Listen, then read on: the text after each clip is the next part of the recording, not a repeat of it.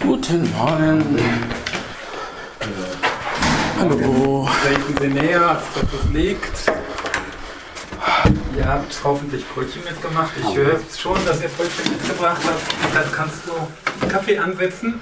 Ja, Das ist gut, danke. Herzlich willkommen zum Lagengespräch und ähm, wir sitzen wieder in Franz Josefs wunderschönem großen Wohnzimmer und wir haben uns ein Thema vorgenommen, mal die große Gefahr, ich sage jetzt nicht welche, mal die große Hoffnung.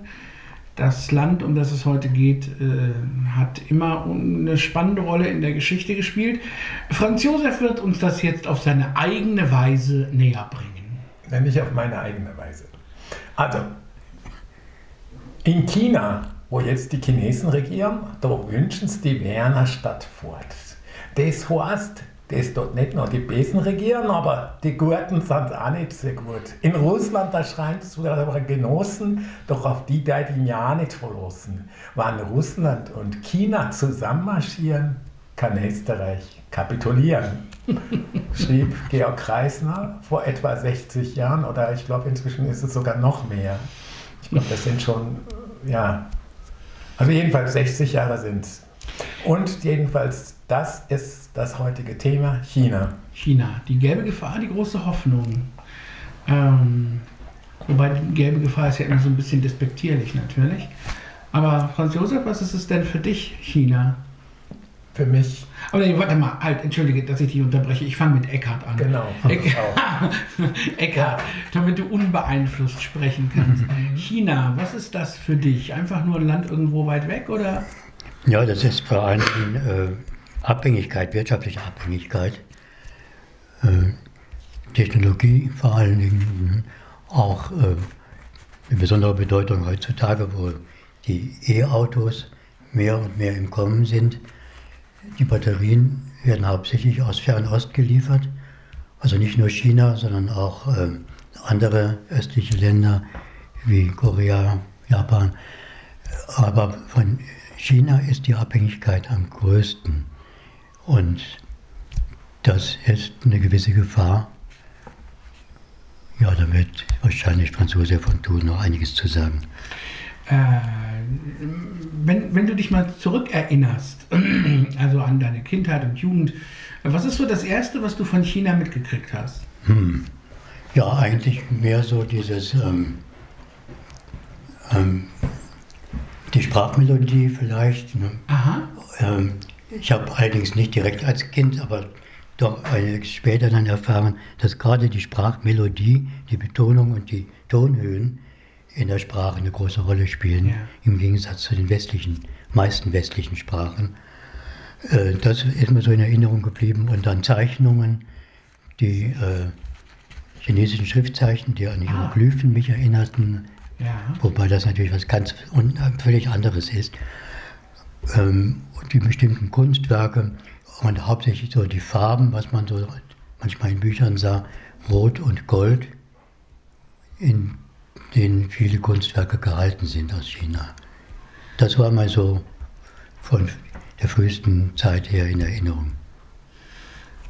Be- Bevor wir auf die heutige Situation. Und später dann, Ja. ja. kurz noch zu sagen, dann auch das chinesische Essen manchmal. Ah, bevor wir auf die heutige Situation kommen, Franz Josef, versuch dich mal auf früher zu beschränken. Was ist das bei dir, wenn du an China zurückdenkst? Woran erinnerst du dich zuerst? Den Knopf und die Lukas und die genau. wilde 13. Also, dass da man zum Kaiser von China geht, dass China mit den Drachen zu tun hat. Das war so die erste Kindheitserfahrung oder die erste Kindheitsbegegnung mit dem Wort China. Und die Kinder und Kindes Kinder, die dann immer kleiner wurden an solche Sachen. Also das war so eine sehr märchenhafte Fantasie. Und das Zweite, was ich dann sagen muss, war dann in meiner Jugend, dann kam auf einmal Mao Zedong, der große Vorsitzende, und dann wurde über Jiegung der Berge versetzt gesprochen und das hörte sich sehr philosophisch an.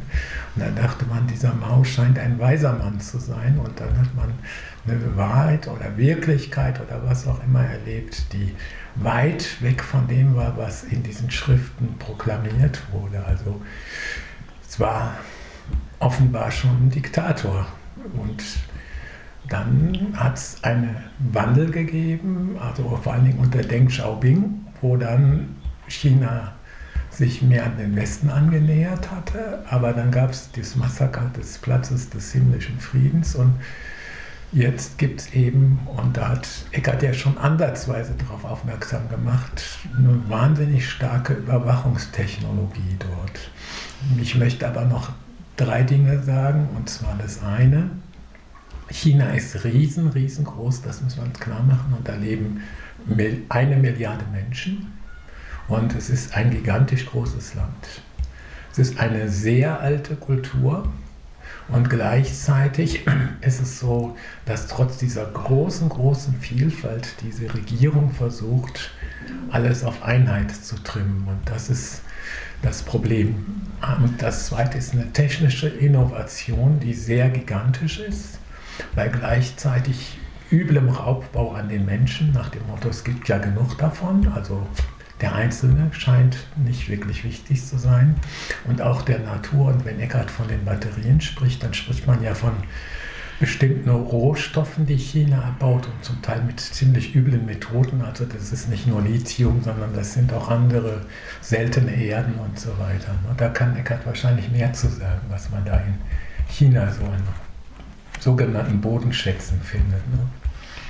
Jetzt habe ich extra gesagt, du sollst dich auf früher beschränken, damit wir noch auf, auf später.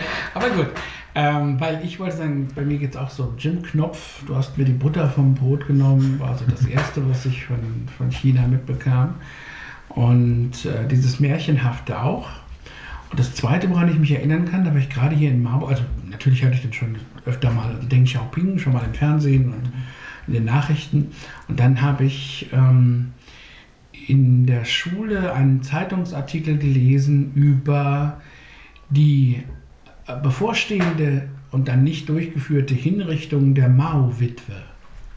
Ähm, Qing. Genau, wo man das also beschrieben hat, dass die geköpft werden sollte und äh, was man dann allerdings nicht gemacht hat und dass das in China ja völlig in Ordnung so ist und dass das äh, immer schon so war, so ein bisschen in diese Richtung. Und dass das immer sehr brutal war. Und ich kann mich daran erinnern, dass es eine Fernsehserie gab, von der ich heute nicht mehr weiß, ähm, wie sie heißt, die im alten China spielte, also in der Zeit äh, der Kampf gegen die Mongolen und äh, der, auch der Freiheitskampf der Chinesen, denn es ist ja so, China ist tatsächlich ein sehr, sehr altes Kulturvolk und diese Bestrebungen zur Vereinheitlichung, die hat es immer schon gegeben, seit 221 vor Christus, glaube ich, als die erste große Dynastie und dann die Mauer um China herum auch gebaut hat, in der Hoffnung, nicht nur die äußeren Feinde fernzuhalten, sondern auch im Inneren eine Vereinheitlichung dieses Reiches ähm, zu schaffen, auch eine kulturelle Vereinheitlichung.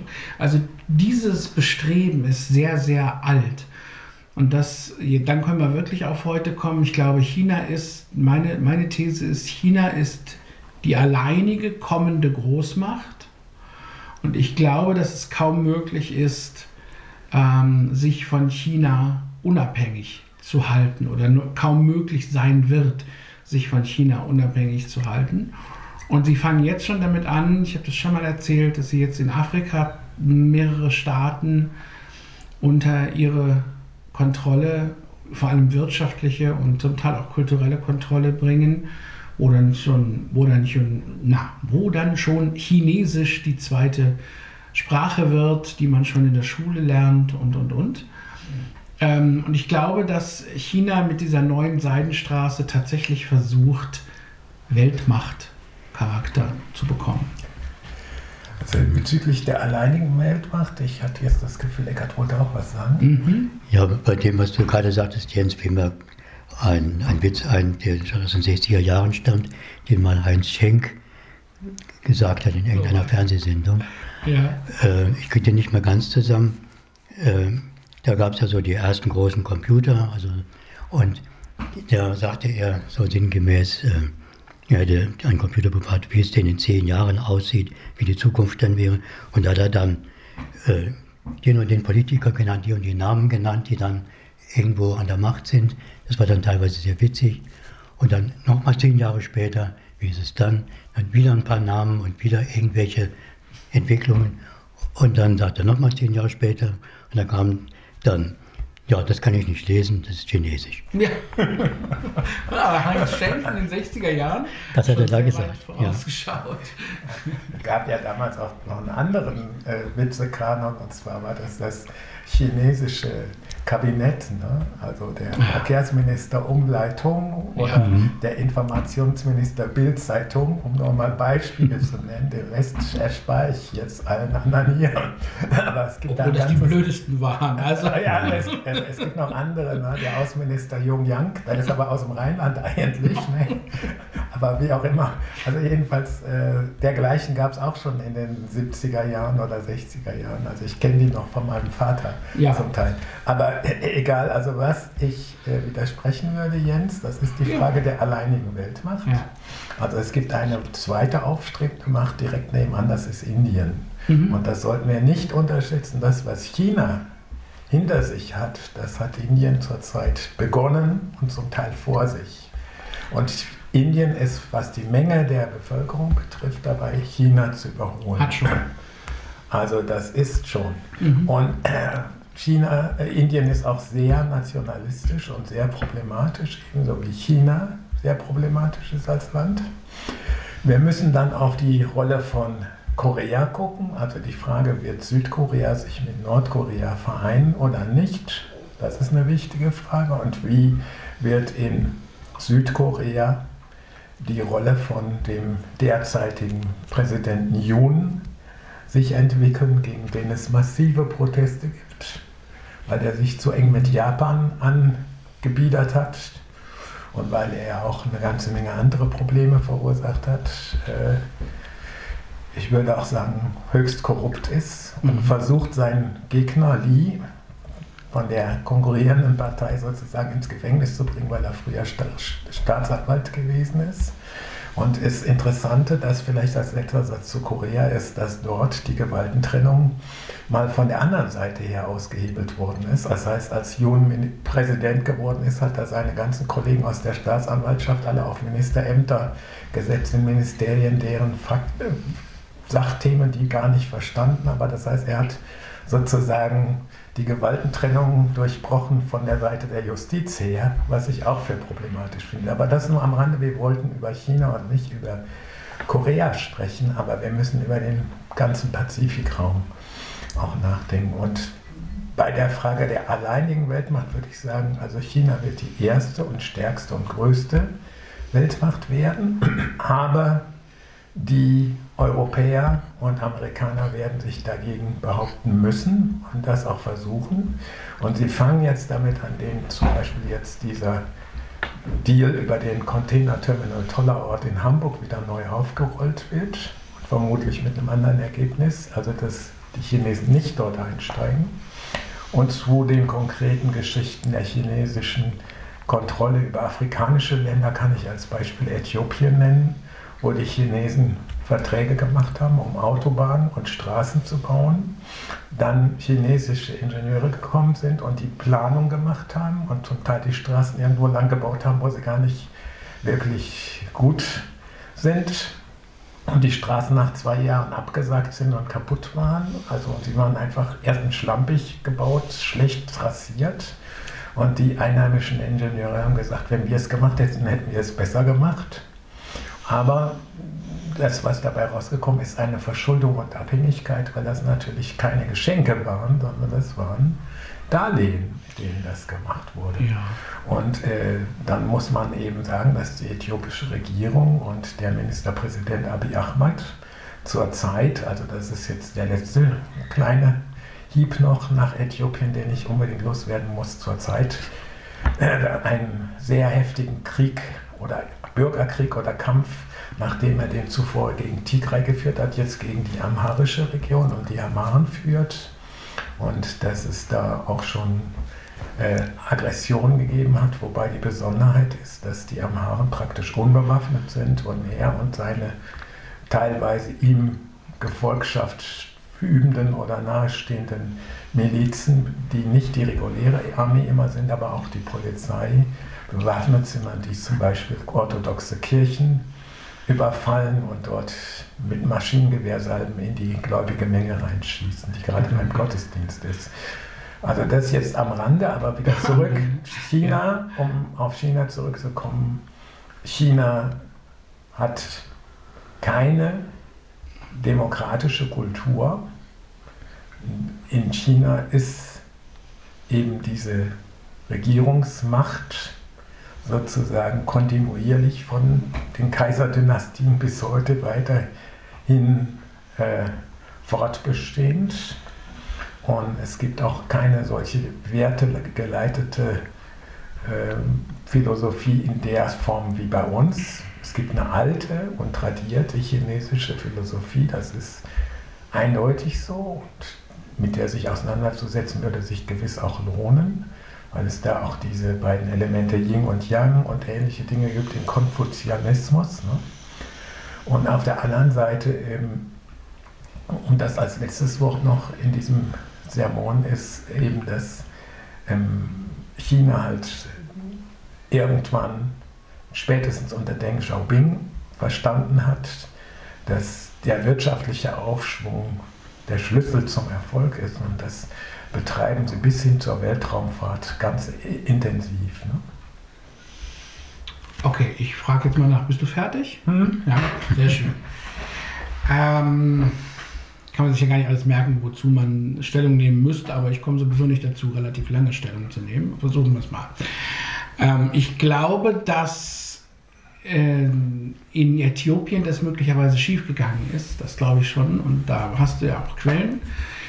Ähm, wo ich weiß, dass die Kontrolle relativ gut funktioniert, ist Kenia äh, und auch andere Staaten in der Umgebung, wo äh, China tatsächlich erheblichen Einfluss hat, auch gewollt, also durchaus von den einheimischen Eliten gewollt. Äh, das heißt, also da können sie sich eigentlich auch nicht leisten, die Straßen nach zwei Jahren absacken zu lassen. Ähm, ich glaube, das tun sie auch nicht. Ähm, ich äh, glaube, dass tatsächlich da der, der wirtschaftliche Einfluss ganz wichtig ist. Und du hast recht, wir dürfen Indien nicht vergessen. Ähm, aber Indien hat zwei Nachteile auf weltpolitischer Bühne. Der eine Nachteil ist, es ist keine so starke Atommacht. Ich sage das mal bewusst so einschränkend.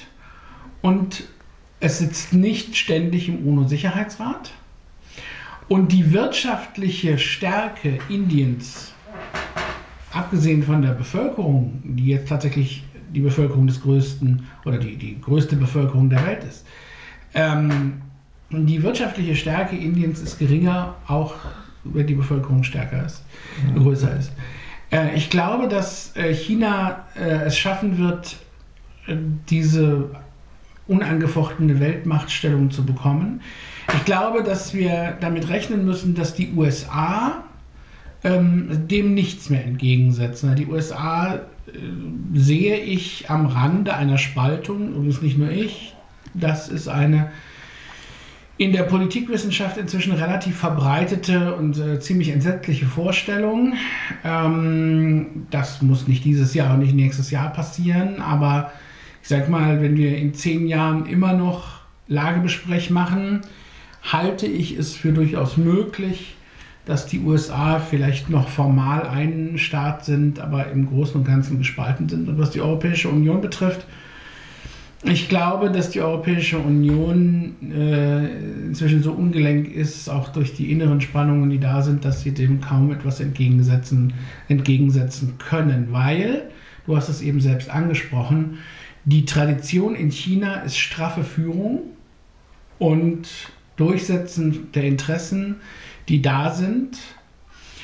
Und äh, man kann dort viel schneller und viel einfacher reagieren, als das hier in diesem multiethnischen, multikulturellen, multipolitischen äh, Gebiet, was wir Europäische Union nennen. Ähm, das ist so meine, meine Einschätzung. Aber wie gesagt, ohne Gewehr, aber das ist so, ist so meine Einschätzung. Und ich glaube, dass äh, China wir einfach anfangen müssen zu verstehen. Und ich glaube, das ist, das ist das große Problem. Man hat Klischees von einem Land, das sehr weit weg ist, das eine bestimmte Art von Märchenhaftigkeit mal hatte, das aber vielleicht eben trotzdem auch als Gefahr gesehen wird, weil, weil es keine scheinbar in unserem Sinne keine humanistischen Traditionen und humanistischen Werte verfolgt, so wie wir das hier wahrnehmen. Ich schränke das deswegen ein, weil ich glaube, dass wir da auch einen kolonialistischen äh, Standpunkt haben, ähm, auch in Bezug auf China, weil zumindest im Anfang des 20. Jahrhunderts war ja nun durchaus auch China Ziel kolonialistischer Angänge und Angriffe und deswegen glaube ich, dass es wichtig ist, China zu verstehen und wir werden damit leben müssen, dass unsere Lebensweise auch in der Politik nicht mehr die immer und ewig maßgebliche ist. Also an einigen Punkten würde ich dir teilweise beipflichten.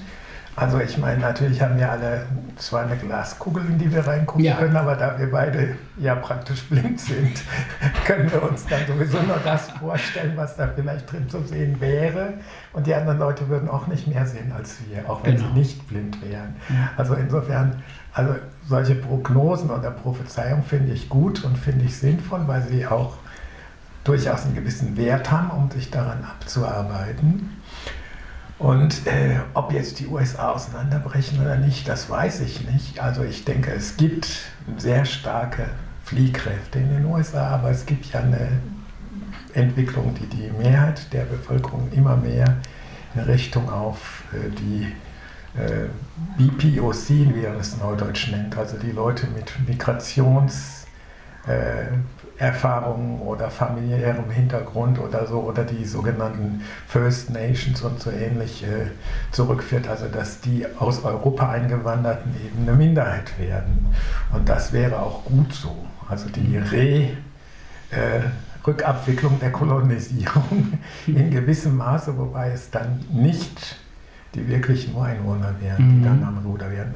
Aber egal, also dass die USA ihre Weltmachtrolle zum Teil einbüßen, das haben wir schon unter Donald Trump massiv erlebt und das wird auch weitergehen. Davon gehe ich tendenziell auch aus. Was die Europäische Union betrifft, hat durch den Brexit die EU auch sehr viel an Strahlkraft und an Kraft verloren und äh, sie muss da auch sich durchaus nochmal neu aufstellen und neu erfinden, ist meine Position. Aber ich bin da gewisse Hoffnung, dass das geschehen wird. Aber eine Weltmacht wird die EU nicht werden, sondern sie wird nur ihre eigene Position vielleicht irgendwie behaupten können. Aber auch die USA werden nur dann ihre Position behaupten können, wenn sie zusammenbleiben, nebenbei bemerkt, also wenn sie ja. nicht auseinanderfallen. Ja. Und spiele dann auch nochmal die Karte von Kanada, die ist nämlich auch sehr interessant. Das noch am Rande. Also die Rolle Kanadas finde ich eigentlich sehr positiv im Vergleich. Das stimmt. Und zurück ähm, zu China. Also ich denke, vielleicht kann gleich Eckart noch ein bisschen was zu den technischen Dingen und speziell Weltraumfahrt sagen, aber was mich wirklich auch äh, beeindruckt hat bei aller Kritik, also ich meine, die Chinesen haben zum Beispiel äh, Tibet überfallen und annektiert und sie haben mit den Uiguren und ähnlichen äh, regionalen Konflikten auch eine Art von äh, Kolonialismus betrieben, der wirklich ähm, zwar so tut, als sei das eigenes Terrain, aber auch bei Taiwan ist es so, Taiwan war nie also Teil des, Chines des chinesischen Festlands sozusagen von China. Also sie beanspruchen dieses Land, weil es eben der Rückzugsort von Chiang Kai-shek gewesen ist. Aber es hat nie vorher zu China gehört. Ne? Das nur am Rande. Und äh, was mich aber beeindruckt, und das zu sagen und auch zu Eckart nochmal zu einer Frage überzuleiten, ist die konsequente und auch sehr zügige Art, mit der China, ähnlich wie früher Japan, ähnlich wie dann auch Korea und wie zum Teil inzwischen Indien, sich die technologische Entwicklung im Westen angeeignet, okkupiert hat, um sie dann weiterzuführen. Also aus diesen Entwicklungen, die man abgekupfert und pirateriemäßig geklaut hat, dann eigene, mhm. weiterführende, progressive Technologien auszubauen. Und das haben sie mit der Solarenergie gemacht, das haben sie mit der Batterietechnik gemacht, das haben sie bei den äh, Schwebezügen, diesen, äh, wie heißen die, Transrapid heißen mm, ja, genau. also diese ja. Magnetschwebebahnen gemacht. Und das haben sie in vielen anderen Bereichen auch gemacht, auch beim Automobilbau. Und das ist ja ein interessanter Punkt noch als kleine Nebenbemerkung. Gerade erst jetzt beginnt, gestern hat begonnen in China die Automobilmesse in Shenzhen und dann ist es so gewesen, dass VW in diesem Jahr, im vergangenen Jahr erstmals die Marktführerposition in China verloren hat. Und zwar vor allen Dingen deswegen, weil VW keine Elektroautos mhm. im großen Stil absetzt. Also sie hatten vorher mal 50 Prozent des Marktes und sind jetzt nur noch auf Platz 2 im normalen Verbrennergeschäft und bei den Elektroautos haben sie in China gerade mal 2% Marktanteil. Du wolltest Jetzt wollten sie ja. ähm, eine Milliarde für ein Entwicklungszentrum für E-Autos investieren. Das nur am Rande zu einer verfehlten Industriepolitik, wo sich die Europäer ausgeruht haben. Und jetzt die Frage an Eckart, wie ist es denn eigentlich mit der Weltraumfahrt in China? Hast du da irgendeinen Einblick, wie das in China so aufgestellt ist? Weil die sind ja anscheinend auch sehr stark daran interessiert, in den Weltraum zu gehen. Ja, das stimmt. Ja, sind bestrebt, da auch äh, mehr oder weniger gleichzuziehen mit den Leistungen aus den USA. Sie haben vor nicht allzu langer Zeit den Mond umrundet mit einer unbemannten Sonde und planen, eine Weltraumstation zu bauen. Erstmal im Orbit, glaube ich, im Erdorbit, und äh, um dann von da aus als Plattform weiter mhm. in den Weltraum vorzudringen, so wie es die Amerikaner auch planen und schon umgesetzt, am Umsetzen sind. Also ähm, die versuchen dann durchaus gleichzuziehen äh, und entsprechend eine bedeutende Rolle zu spielen. Hat das strategische Implikationen, also der Weltraum als, als Kriegsschauplatz, Kriegsschauplatz oder, oder ja. militärisches Vorfeld oder sowas ähnliches? Äh, will ich nicht ausschließen. Also ähm, kriegstechnisch äh, sind sie ja auch bestrebt mitzuhalten und dann sozusagen ihren Anspruch auf Führung weiter auszudehnen auf dem Planeten. Man muss ja sagen, sie haben ein Riesenland. Also mhm. es, es, ist, es, ist, nicht das größte Land der Erde, das ist immer noch Russland, aber das ist äh, äh, flächenmäßig. Aber ähm, sie haben ein großes Land, sie haben eine sehr große Bevölkerung, auch wenn sie inzwischen abnimmt. Ähm, und sie, diese, Be diese Bevölkerung, ich weiß es, weil äh, ich kenne jemanden, der in, in China lebt. Ähm, ähm, wird also wirklich so, die Leute sind in der Regel Arbeiter. Also es gibt da ganz viele, zum Beispiel in Shanghai, wo er lebt. Ähm, da die, die wohnen in solchen Arbeiterkästen. Die haben wirklich nur ein Zimmerchen, das passt, da passt dann gerade das Bett und ein kleiner Schrank rein. Ähm, da schlafen die und ansonsten arbeiten sie. Und ähm, das ist weit verbreitet in China. Das heißt, gerade die, die Massenausbeutung, sag ich mal, auch der eigenen Bevölkerung zum Wohle des Reiches, zum Wohle Chinas als, äh, als Industrienation, als Technologienation, als Weltraumnation, äh, ist dort gang und gäbe. Dann auch die Überwachung ist gang und gäbe, mit hin zu einem Punktesystem, wo man sagt, wenn du dich wohl verhältst, kriegst du positive Punkte, dann sind bestimmte Dinge billiger Wenn du dich nicht wohl verhältst, dann kriegst du negative Punkte abgezogen, negative Punkte. Dann musst du mit Repressionen rechnen, wobei Repressionen heute noch nicht so stark drin sind, sondern eher Dinge, äh, Entzug von Vergünstigungen, Teuerungen und so weiter, weil man weiß, dass man damit die Leute am besten kriegt. Ähm, dieser, dieser Mensch, interessant, äh, der da in Shanghai lebt, ist ein Norweger namens Ingar Holst. Ich habe hin und wieder schon mal von ihm erzählt. Den habe ich vor 30 Jahren kennengelernt. Damals war, galt er als jemand, der chinesischen Dissidenten über die Grenze geholfen hat, unter anderem seiner späteren Frau. Und diese spätere Frau lebt jetzt in Norwegen, ähm, ist froh, dass sie aus China raus ist. Und er ist jetzt in China und ist total begeistert von dieser von diesem Regime. Also hat sich auch äh, ist extrem weit nach rechts gerückt. Äh, ich habe heute mit ihm auch nichts mehr zu tun. Ähm, und äh, ich habe diese Entwicklung beobachtet, er sagte, China ist das innovative, das nach vorne strebende Land und hat sich von einem totalen Gegner des chinesischen Regimes zu einem absoluten Unterstützer gemausert.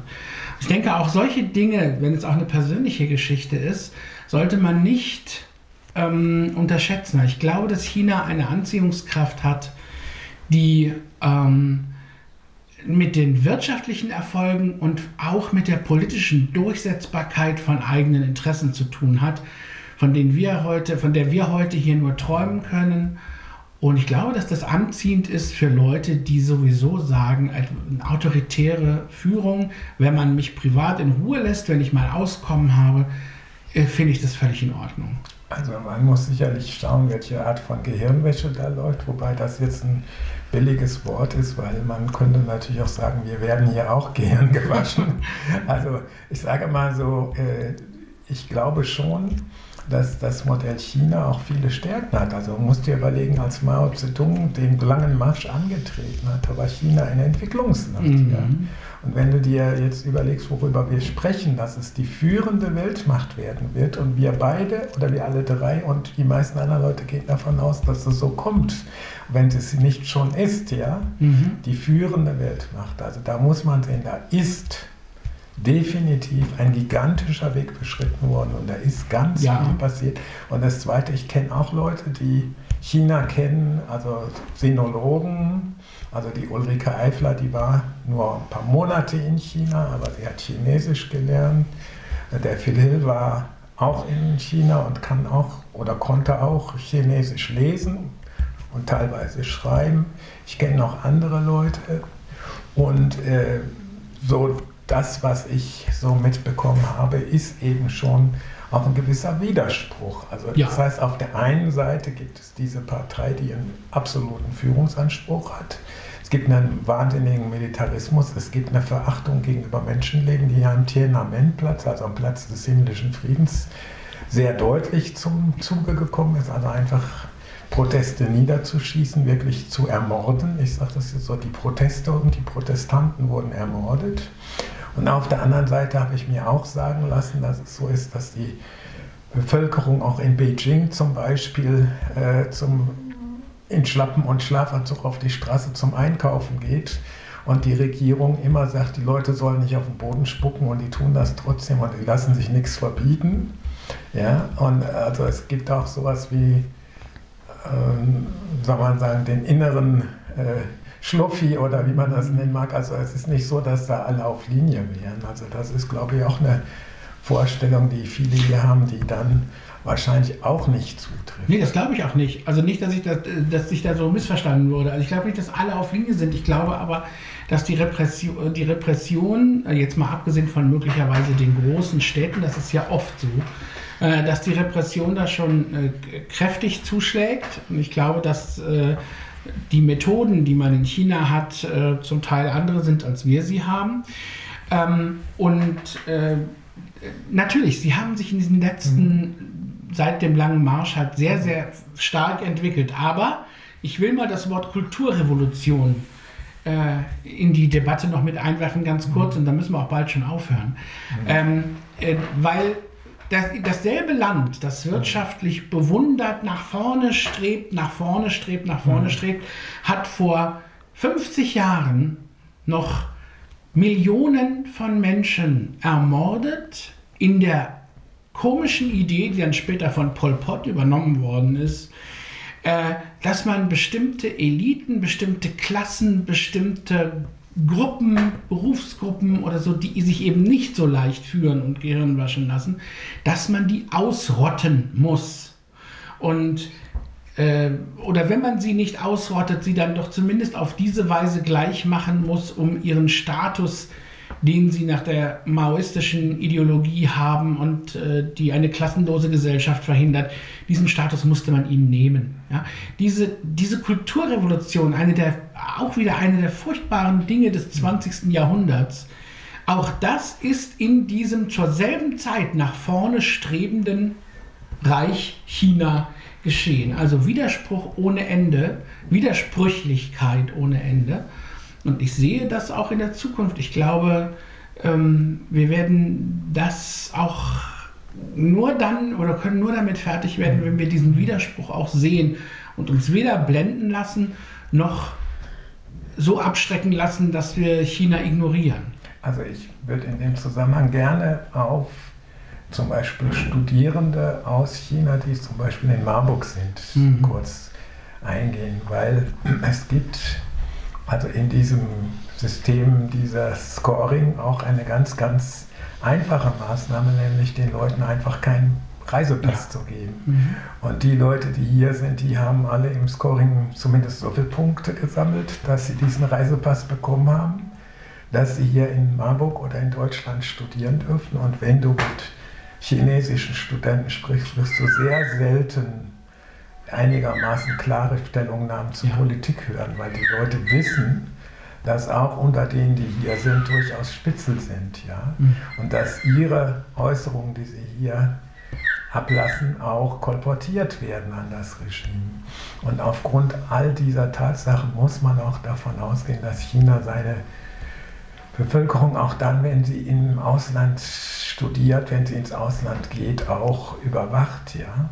Und ähm, letztlich ist es aber auch ein Punkt, wo ich sage, das Problem, was wir als Deutschland, als, als politische Einheit Europäische Union oder wie auch immer haben, ist, dass wir einerseits, egal mit welchem Land, immer diese Abhängigkeiten von Lieferungen, Abhängigkeiten von dem Einfluss und dem Druck einer Regierung verhindern müssen, dass wir gleichzeitig erstmal trotz alledem auch ein Gespräch zumindest der Bürgerinnen und Bürger, der Bevölkerung untereinander möglich machen sollten. Das heißt also, ich bin sehr skeptisch, was Zusammenarbeit mit Universitäten betrifft, weil da auch militärische Projekte mitunter mit eine Rolle spielen. Aber ich bin sehr offen dafür, dass man Studentinnen und Studenten aus China auch hier ausbildet. Zumindest in den Bereichen, wo es keine militärischen Komponenten gibt, finde ich das ganz wichtig, dass man diese Kontakte auch fördert von unserer Seite aus. Seit äh, 80 Jahren, seit fast 80 Jahren, reden wir ganz selbstverständlich über die USA, unseren natürlichen Verbündeten, wissen eine Menge über Amerika, über Amerikas Geschichte, über Amerikas Kultur, über Amerikas Musik, über Amerikas Gegenwart, über die Jugendschriftsteller, also die die Jugend besonders beeindruckt haben aus Amerika. Ähm, wir wissen alles über ihre Sänger und so weiter. Wir wissen so gut wie nichts über China. Und das sollten wir ändern. Heute haben wir zum ersten Mal über China gesprochen. Und ich glaube, es wird nicht das letzte Mal gewesen sein, zumindest wenn die Entwicklung so weiterläuft, wie sie bisher gelaufen ist. Vielen Dank fürs Zuhören. Wir hören auf. Draußen läuten die Glocken. Und äh, wir verabschieden uns bis zum nächsten Mal. Unsere nächste Sendung gibt es am 3. Mai. Und die Glocken sind nach allem, was wir heute wissen, vermutlich eine chinesische Erfindung. Ha. Alles Gute. Tschüss. Und tschüss.